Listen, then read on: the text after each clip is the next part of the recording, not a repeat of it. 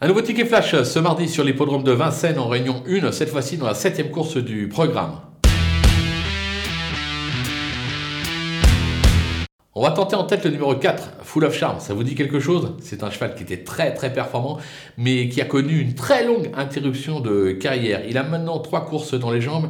Il revient sous la selle, sa discipline de prédilection.